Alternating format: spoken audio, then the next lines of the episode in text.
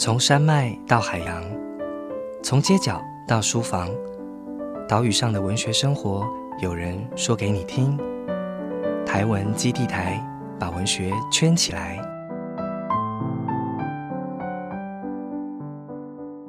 我是台文基地台的攻读生陈柏清。已读总是要回，是一个跟阅读有关的单元。在这个单元，我们会策划一些跟阅读相关的小企划，跟作家互动。这一次已读总是要回的来宾是作家章鱼哥。大家好，我是章鱼哥。大家好，我是派大星。我要看血流成河。好，那那宇哥就是呃，因为台湾基地台给我的设定是我必须要跟驻村作家就是交换阅读一本书，就是我选一本书给章鱼哥读，然后章鱼哥要选一本书给派大星读，然后我们两个在交换这个想法这样子嘛。然后章鱼哥指定给我的书。是赖香吟的《天亮之前的恋爱》，日志台湾小说风景。一开始我以为说哇，章鱼哥要跟我告白，就后来翻开来发现完全不是这么一回事，因为。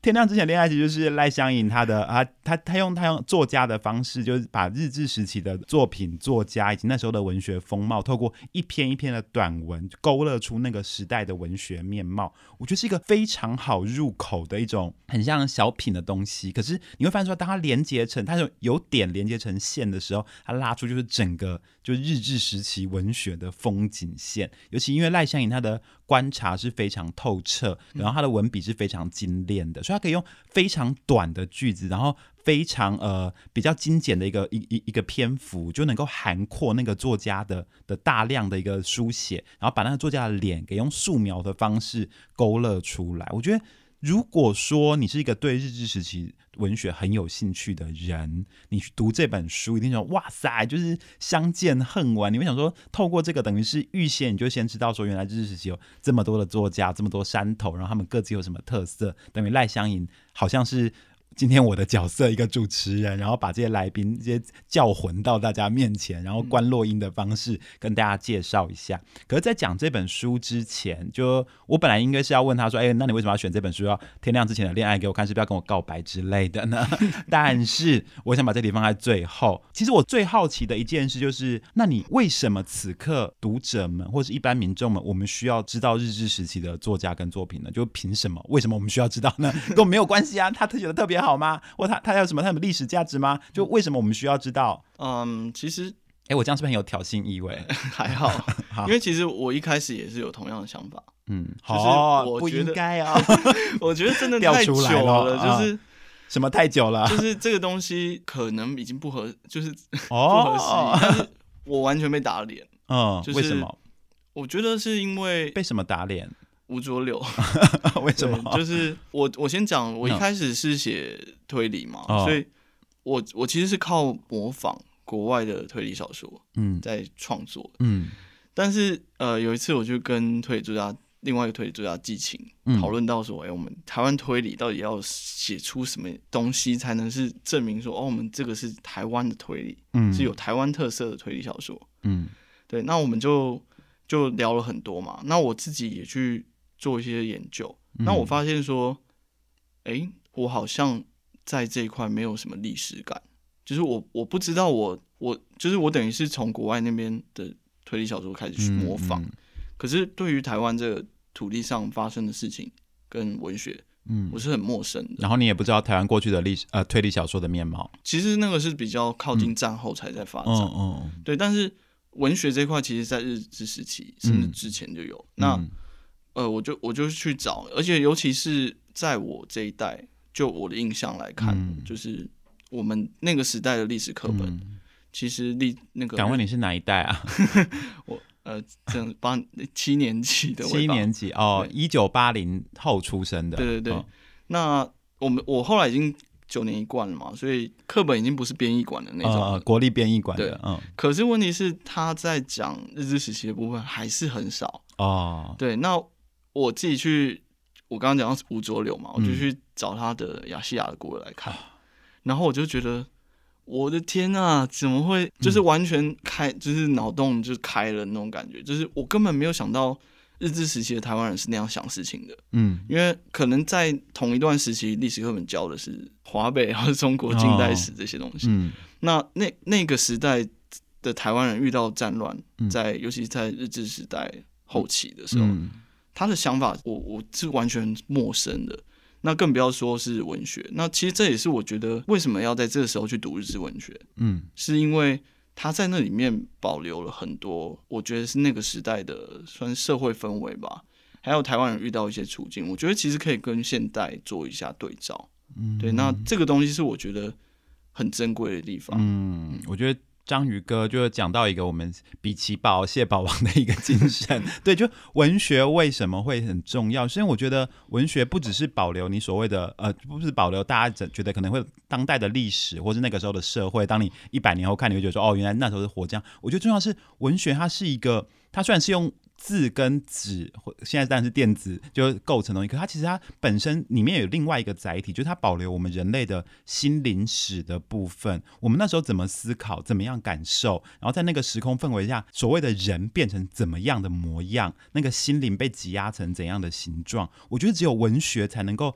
才才能够去承载那个东西，把那个形状给留存在他的作品里面。所以这么多年后，你看，像其实我也是读国立编译馆的教科书，所以那时候我真的就是背什么中国多少铁路，然后背中国什么省什么省什么省，然后读那些历史，我也是读说哦军阀割据战乱啊。对台湾史我知道了很少。那后来我自己是读台湾所，我真的是惊讶说我的前半生甚至。我就觉得我好像白活，因为我完全不知道我家发生什么事，然后过去的家族史发生什么事，我是不知道说我出生那个地方，那个地方好像是一片空白，是地图上的空白之地。原来我是活在一个空白的地图上面的。我也是到后来才知道，原来嗯呃，台湾的台北有被轰炸过。对哦，真的吗？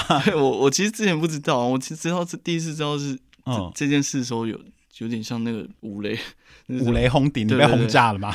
对，真的是吓到我想说，哎，原来有这样的事情。然后其实我发现，这就是为什么我会想要去追，就是探究这件事情。哦。然后其实我在呃文学基地有办那个活动，嗯。然后会后有听众朋友就来找我聊天，嗯。然后结果他们也跟我一样，就是其中有一个听众，他的日文跟英文都非常流利，嗯，是很蛮厉害的。然后。他就跟我讲说，他有一次带一个日本人到淡水去玩，就是有点类似像导游那样子。嗯，然后他就跟对方讲说：“哎，这是我们台湾的特产啊，阿给啊。”嗯，结果那日本人就一脸抱歉说：“哎，不好意思，这个阿给其实是日本的。”哦，是啊，阿给是日本的。对，什么？然后他后来又再去做阿婆铁蛋总是台湾的吧？对，我也问了一样问题。还是他说没有，阿婆也是日本的，我们是阿公嘛。好，阿公店是台湾的了。哈，然后后来他就他还真的很用功，他就去做研究，说我们以为蓝白托是台湾的嘛。嗯，但其实不是，其实不是，其实是美军当时为了，因为当时台湾人大多都是穿木屐哦，然后是美军为了解决台湾人没有鞋子穿哦，所以用橡胶去制造出那个蓝白托。那蓝白托这是什么时候诞生的？哪一个年代？应该是美接受美元那个时代。你说一九六零、一九五零那个时代。哦，天哪！所以，我我觉得这也是很有趣，就是包括还有另外一个读者，他就跟我分享说：“哎，其实我们现在教材已经有改进了，就是原住民的文化啊、历史啊，还有日治时期都增加了不少篇幅。嗯嗯。然后好像设计也变得比较精美吧。嗯。对，那我觉得这就是一个呃，算很好的一个过程。就是我本来是在台上分享台湾文学，结果。会后，他们反而回馈给我更多哦，那我就更想去了解说，哎，台湾的文化是什么，文学是什么？嗯，对，那我觉得这就是一个算是蛮蛮好的一个。互动吧，嗯，而且我觉得你讲到这点，其实这就是台湾文学基地为什么要创设，然后为什么要提供给所有人进来的一个重要的原因之一，就是欢迎各位听众，如果有听到这段 来自比奇堡、来自深海大凤里的留言，就随时可以去台湾文学基地。天哪，怎么变成我在安利这这个台湾文学基地？对，那我想好，所以现在我们就可以把问题拉回来。那为什么章鱼哥你要推荐我赖香盈的《天亮之前的恋爱》？嗯，其实一直以来我都 是算赖香盈的粉丝哦。对，我相信赖香盈 在德国会很开心的啊。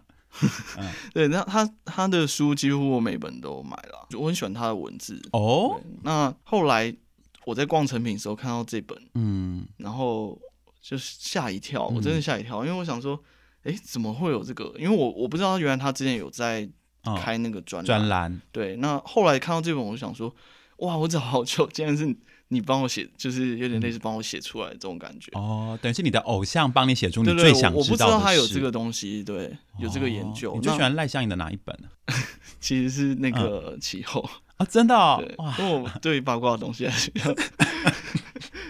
好，现在大大家就知道说，嗯，赖香盈就是雅俗共赏，因为我一直觉得赖香盈好像是好像是我们就是那种很喜欢文学的人才会想要读的。但透过今天章鱼哥一讲说，哎，其实不是赖香盈，其实很多面向的，就是他一方面科普了日治时期的文学，然后其实另一方面他其实透过他他写作其实慢慢的有松开的感觉，就是对。更多的人，然后就算是我不太懂文学，我是一个医学院出身的，可是其实我也是可以从赖香盈的阅读里面得到非常多的兴趣。各位读者还不去买赖香盈吗？好，所以你就因此推荐了我看赖香盈吗？呃，这本书其实我觉得它跟他以前，就像你说的，跟以前的有一点不同，就是他以前比较着重在小说嘛，嗯，那这一个有点像是在介绍食谱的感觉哦。对，那而且我觉得他的介绍的方式还蛮不错的，就是他他整体是从第一章到后面是。用时间去铺排嘛，嗯，可是他其实中间有一些交错去对比，就比方说他在讲呃龙吟中的时候，哦，会拉一点吴浊流进来讲，哦，对，那 我自己觉得蛮有趣的，就是我以前没有想过，呃，那个时期的作家他们在可能会想什么事情，嗯，比方说龙吟宗跟吴浊流，龙吟宗是他笔下的那个人物叫做杜南远吧，嗯，然后吴浊流是胡太明嘛，哦。那这两个人不知道为什么都不约而同去写，嗯，就是当时台湾男子暗恋日本女子的故事。你说赖香盈他的这本书的一个厉害之处在于说，他很会透过某一种对比式的选材，然后把一次可能就是他不是我介绍一个人，可是我竟然拉两个人进来，然后透过这两个人的对比去呈现这个这些人的独特性，这样子。嗯，哇，你真的很会看，因为我我真的觉得说《天亮之前的恋爱》里面，就他提供了我们一个切入。历史的一个管道，就透过这种对比，可是这种对比是非常难操作。你一定要对这个时代有通盘的，你要看过这么多作家的作品，然后走他们的共同性跟差别在哪里，然后再再去把他们彼此呈现出来。我觉得这个很难，你真的有一个庞大复杂的脑袋，然后跟对于时代就是全览的那种观点，对你才能够这样子。而且他不是写一篇，是整本呢，他他可以透过非常多的并置去做这种差异性的比较。所以我觉得哇，赖香盈真的就是还好，我们有赖香盈，对，真的是要感谢他。对对，我所以这本书真的是给我很大的一个启发。我想说，如果当年我去读台湾所之前，我觉得读了这本书，我可能可以省掉非常多的事。因为我后来读台湾所的时候，就老实说，我我我就是比较热爱现代，因为我就觉得，嗯，就我觉得我好像进不去日治时期。可是读了赖香盈的这本之后，发现说。我当然就是选错，但就太小了啊！我如果超越时空回去，我就要痛打过去的 自己一顿。我说我真的选错，因为我发现说，当你用一个重新用现代视野去看，你发现说。过去那些作家其实有非常非常多可以切入的点，然后赖香盈他在《天亮之前的恋爱》里面，他重新把那些点点出来，比如说吕赫若的挣扎，然后龙吟中的困顿，那都是我以前不知道，我以前都觉得说 boring boring boring。OK，吕赫若比较帅，好像可以读一下，其实我就 boring boring，对，就是全部跳过去。可现在没有，因为每个人他们的人生都是一个瑰宝，然后他们透过他们作品反映出来，并不是只是他们的某一种才华的展现，同时在展现出他们人生那个时期他们的最痛苦的地方，对于整个大时代他们最不能。接受，然后然后赖香他都可以用一种就是好像是理解的眼光去写，就算是在战争时期留下那些战争文学，可能有些时候你会觉得说，那不是那不是他要跟那些作家可能写这些战争时期的文学，他可能是要跟当代要交心，要跟那些那那那那个朝代的那些掌权者要至少要交一点功课。那时候我都会抱着一种不解的眼光说，你看你就是为了交功课，所以才写出这些比较艺术成就不好的作品。可是，一旦你透过就是呃。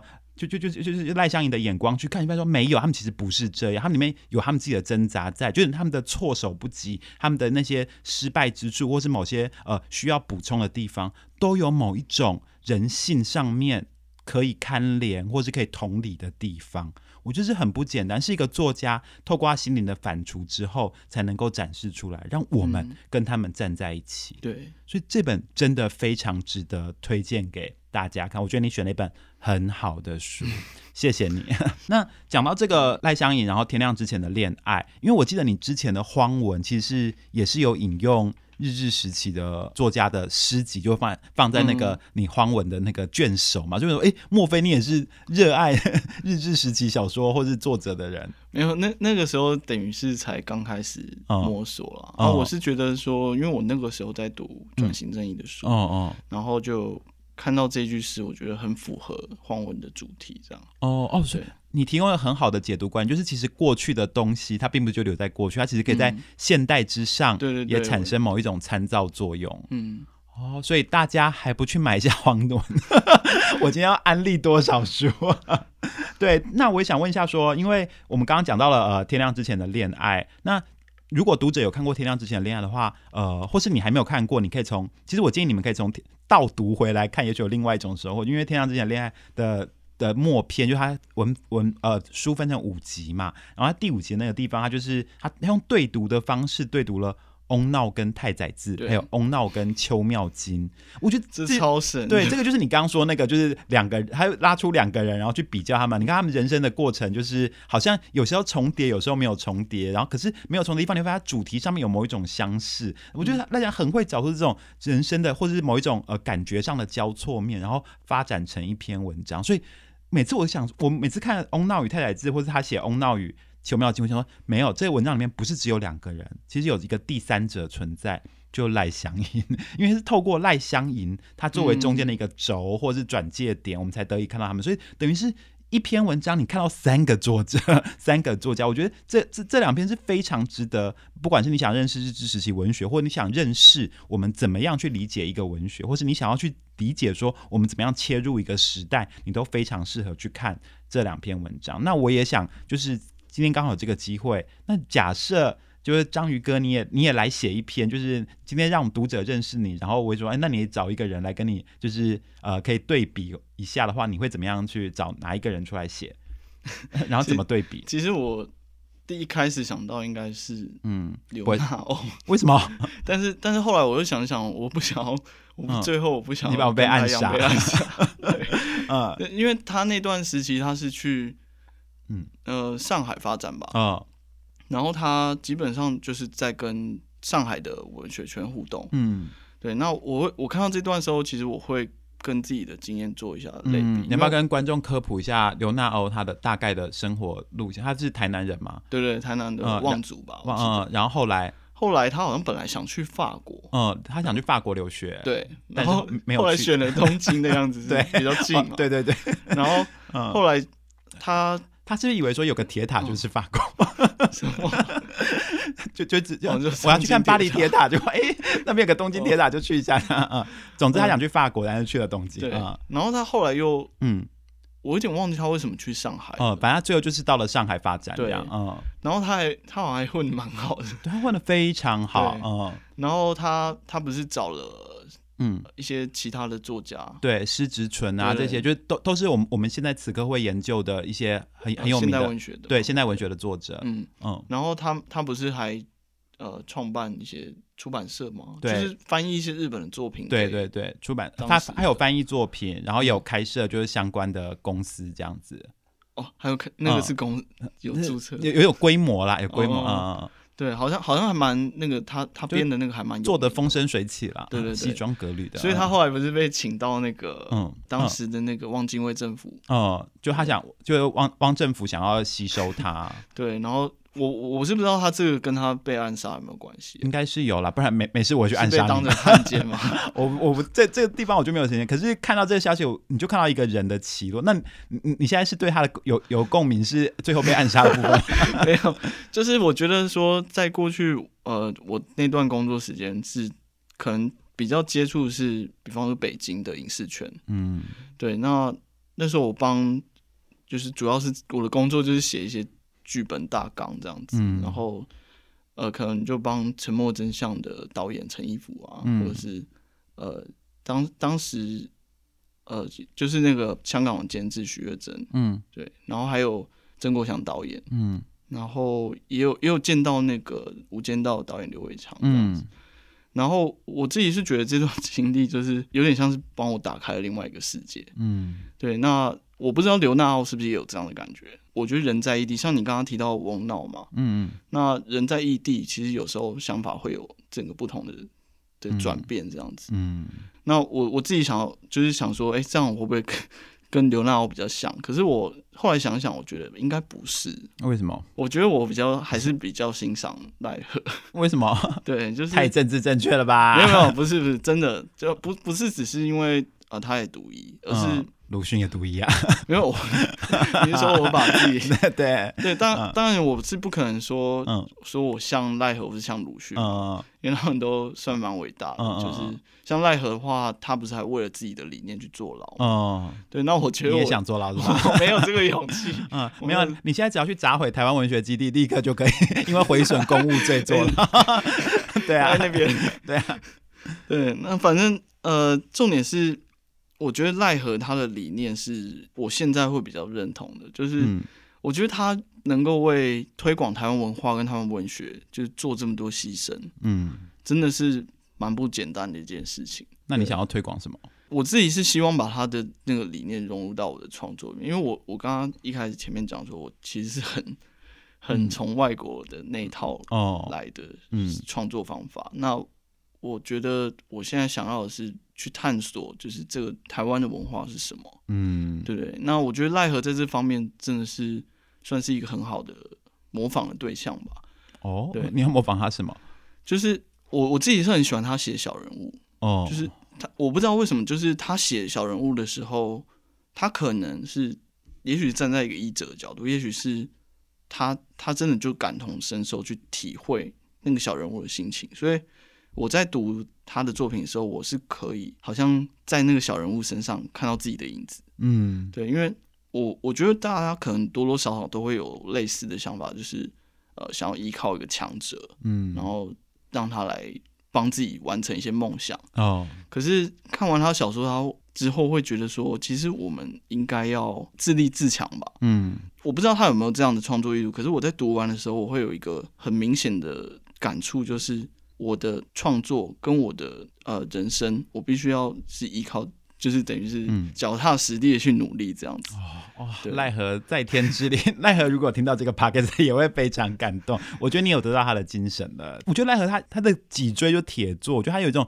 吹不压不倒的玫瑰那种感觉，它就是它的脊椎是铁，它是硬骨，所以它不会被随便被它打倒。我觉得你刚刚讲到一个点，就是不要去依附到任何人，然后你要透过自己的方式，用自己的声音讲出自己的话。我觉得是奈何一个非常重要传达的一个精神，还有自自然然。对 对，那但我觉得，我觉得你真的得到奈何的启发的话，是非常值得一看的。尤其是你刚刚讲到说你的那些流动的过程啊，然后觉得哇，我觉得所有的创作者可能都在某一种寻找中，因为我我们会不知道说我们到底要写什么，然后我们如果呃写了之后，可不可以就是安心了，下一本好像就算了，就这本就可以。就我我觉得我们每一刻都处在某一种变动之中，然后每次到开下一本的时候，你就会觉得说这次要更有勇气，可是我好像已经不行了。所以你能够有这种我就是一个压不倒的 的的玫瑰这种这种勇者的想法，我觉得是很值得期待。然后这个。精神也是应该告诉大家的。我自己就会觉得，我特别喜欢刘刘娜哦，不是因为暗杀的部分，是因为我觉得他好像他是一个远方的远方，因为他每次在他每次要去异地，可是他到异地的时候，他心中又有另外一个远方，那个不存在的远方的东西，特别召唤着我。我想说，其实我们心中都存在着另外一个遥远的彼方，可就算我们真的到了那边，我们会觉得这里不是那里。我觉得刘娜欧可能一生都在这样的一个漂泊，虽然我不知道他到上海之后是不是真的抵达那里了。而且你刚刚讲到刘到你特别提到一件事，就是文学基地这个事情嘛？啊，不是他他开的不是文学基地，他开的是文学工厂，是不是？好像写作工厂吧？我记得他反正就是跟石子尊他们有租一个小公寓，然后对对对。那我记得刘浩他他自己就是他们说哦，我们白天就是写书翻译，然后 然后中午可能就去去游泳，然后去日本人开的店里面喝冰水，然后晚上晚上就去看跳舞看电影，就是我超爽，好不 好？捡到一百块，然后这种爽爆的生活。可是我觉得这个就是所有写作最纯美的时光。我就想哦，好像手冢治虫当年在就是他他不是有一个什么长盘庄还是什么公寓，然后也是一群漫画家住在那边。我觉得最美，有一天你会回想起来。你人生中最美的时光，其实不一定是非常快乐，或是很你很有钱，或者功成名就，是当你最刻苦，可是那时候你怀抱所有的梦想，而且你身边有一群人跟你在一起。我想说，也许狮子纯最美的，并不是所有的远方。有一个地方召唤他，而是某一刻他心中想着远方，可他身边有这么多人陪伴他，他的那一刻同时存在在这里，然后又存存在那个远方，那一刻的他最美了。天哪，我也好想成为刘娜。他的他的东西是不是比较有点浪漫主义？他就是新感觉派的那种那种感觉。对对，所以我觉得刘娜也许就是。未来想要研究台湾文学的，也许可以把这个异地性或是远方考虑进去。然后，其实你你的人生经历也蛮像你刚刚讲到说，你就漂流在呃不同的呃国家，然后写作。我觉得哦，搞不好你也是未来的刘娜哦，不要。怎么既然说没有没有暗杀这个成分，但你也可以加戏这样子啊？对。那既然讲了这么多，因为那时候选书的时候，我也我也选了尖叫连线，然后想跟你。交换嘛，然后尖叫连线是什么呢？尖叫连线就是由我个人陈柏青写的，对，就去年写的。哎，我是有得到 Open Book 十大好书的哦，对对。但是问题，我就觉得啊，好好像都没有人看，然后觉得非常非常的寂寞。因为我我碰到一个问题，就是很多人会跟我讲说，因为他们不懂我到底是写文学还是写类型。他们说：“哦，这个问题真的好，好多人在聊。对啊，他们说你好像也，他说你是一个纯文学作家，可是他觉得我写出来就是什么疫情感染台湾，然后总统要派一群人去找出七夜怪谈的录影带，说这种东西不是类型恐怖小说在写的吗？可他们说实际读就觉得他们不是恐怖小说，因为文字啊或者情节都好像不是意识背后的故事，也不是类型承载的东西，这样，所以他们觉得说我是不是要走？”其中一条路就好，他们觉得我不干不净。我不知道这样比喻恰不恰，但是其实我在读《尖叫连线》的时候，我一直想到一个电影《One Night in Miami》，那是什么？没有，中文是一夜在迈阿密嘛？应该是吧。反正我我稍微讲一下他的故事，就是他他的开场，他是一个足球明星，嗯，然后他去拜访一个白人，我们一开始都以为他是好朋友，嗯。可是到了后来，他们对话开始铺陈的时候，嗯，他那个那个足球明星就说：“哎，我进去屋里面帮你搬一下桌子。”嗯，然后可是那个白人就说：“不，我们不让那个到房子里的。”嗯，所以到这个时间点，他的歧视就才出现嘛。嗯嗯。可是我一开始在看这电影的时候，我以为说：“哦，所以这部电影如果按照类型的规则，是不是应该要？”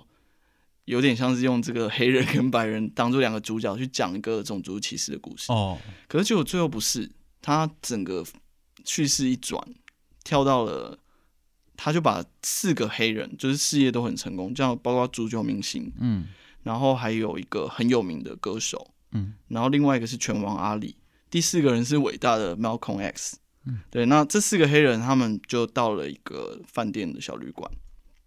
后面就几乎完全是对话在带，就让这四个人去辩论说：“哎，我们到底要怎么做才可以帮黑人争取到更好的福祉？”这样子，嗯，所以其实我觉得这就是一个例子。他，你看他完全，我不知道他是属于哪个类型。我在看的时候，我只是会去想说：“哦，这是一个很有趣的电影。”嗯，所以我我完全不知道这是什么电影，什么类型的电影。所以我想这也是可以回答到，就是。呃，尖叫连线到底是文学还是类型这件事？嗯嗯，就是你你的开场是很类型的，嗯，比方说台湾爆发一场大规模传染病 HLV 嘛，嗯嗯，然后呃所有人感染了，不是变成那个吃人杀呃食人魔，就是直接人间蒸发。你们是写副总统，对，看到那边我整个笑出来，这样这样是很类型的东西嘛？可是，可是你后面的东探讨的东西是其实是那个歧视，尤其是我不知道我没有。读错，但是你好像用不断的去轮回那个梦境哦，对，那你去讲说，其实在这个疫病的之下，嗯，人性会被逼到什么样的程度？嗯，我们可以歧视去霸凌一个人到什么样的程度？我觉得这个是非常文学的哦。那嗯，那所以这个东西，我不觉得，在我看来，其实我我不觉得是嗯有什么冲突的地方，甚至我觉得在现在怎么说呢？像韩剧。有很多也都是融入不同的类型元素，就是比方说啊，我这个剧虽然是主打推理，嗯，可是里面的人会谈恋爱吧，嗯，或者是写呃爱情的剧，那里面可能也会有推理的元素，嗯，对，所以我觉得从这个角度来看，我个人认为啦，尖叫连线可能才是现在的主流。真的吗？你们还不去买这种主流的书吗？超生气啊！那那你那你以你自己来看，因为你过去写的是荒文嘛，然后还你前一本还也是推理的作品嘛，就是你好像是一个以类型为出发点的作家。那你可是我看你这次，因为你你说你要再写一个新的长篇叫 《生死长夜》，我觉得哇，非常的沉重，好像好像不是比较 比较文学性的，就是你好像已经进场了，你已经买了台积电，然后你进文学，我我我文学台文机，对对对对，是那那你这样你会有这个困惑吗？就是我到底是一个怎样的一个作家？呃，应该是这么说，我我觉得我知道我的我哪里不就是做的不够强，哪里就是。就就就拿博青来说，你的文字对我来说就是完全不可能模仿，我学不来，因为你你的文字灵机太强吧，嗯，就是很有灵气这样子，嗯，然后对我对我就是个灵气很穷的人，对，对我来说你就是像一个呃交响乐团的总指挥，哦，对，那这个我是完全模仿不来，那就拿何静瑶来说好了，就是他的东西，他文字很漂亮嘛，然后。我我读他的东西，我觉得他的描写跟他抓那个意象抓的蛮准，嗯，那这个也是我模仿不来的，嗯，所以我自己就会想说，那我有什么地方是比较能够去，嗯，勤能补拙的？长得？帅啊，我就想说，是不是我应该去，嗯，研究一下那个就是剧情，嗯。的，就是那些情节怎么铺排，嗯，所以这可能是呃相对来说比较类型的一个原因吧，嗯，但其实。其实我自己是没有说时时刻刻去分啊，我是什么类型的，什么什么，比方说我一会儿写这个，一会儿写那，哦，对，但当然我觉得类型这个东西可能在呃现在还是有必要，因为 我自己到书店里面去逛，嗯，可能还是会想，哎，我今天想看一本推理的。对啊，我谁会走去文学那柜啊？拜托起来好不好？对，就是还是会有这个必要性。但是我觉得，其实未来可能这种现象会越来越频繁，就是互相融合类型的哦。所以你其实就是一个先驱者，你知道吗？你吧，你吧，没有，因为因为我真的觉得说，其实台湾文学正在走向这个方面，就是你会发现说，很多的文学作家他们现在操作就是把类型当成是。皮，然后在里面就是灌入文学的可能精髓，或者因为像陈雪，他最近写的都是呃推理谋杀，可他他背后的探讨东西其实是非常纯文学的，或者是像骆以军他去年前年出版的，他说是有其实有科幻性质很重，他的明朝是科幻体的那种感觉，所以大家其实都都有意识的去去操作，或是今年我们可能会看到非常多台湾文学的新锐作家，他们去操作科幻的议题。然后其实包裹是文学的内涵，就是很多人会把类型拿来当成是一个。铺展文学，就是我觉得这这是一个全新的时代，然后我们找到一个全新的一个根基，可以往下延伸。所以你的生死长夜可能就是这个转型期不可或缺的。你就是在天亮之前的恋爱之后，我们的第一次文学的初吻了。对各位观众，让我们期待初吻的发生。对，好，那今天就是非常谢谢章鱼哥，就希望各位能够继续呃来这个台湾文学基地，然后来支持我们，也继续支持章鱼哥的作品。谢谢章鱼哥，谢谢谢谢大家，那下下次大家空中再见喽，拜拜，拜拜。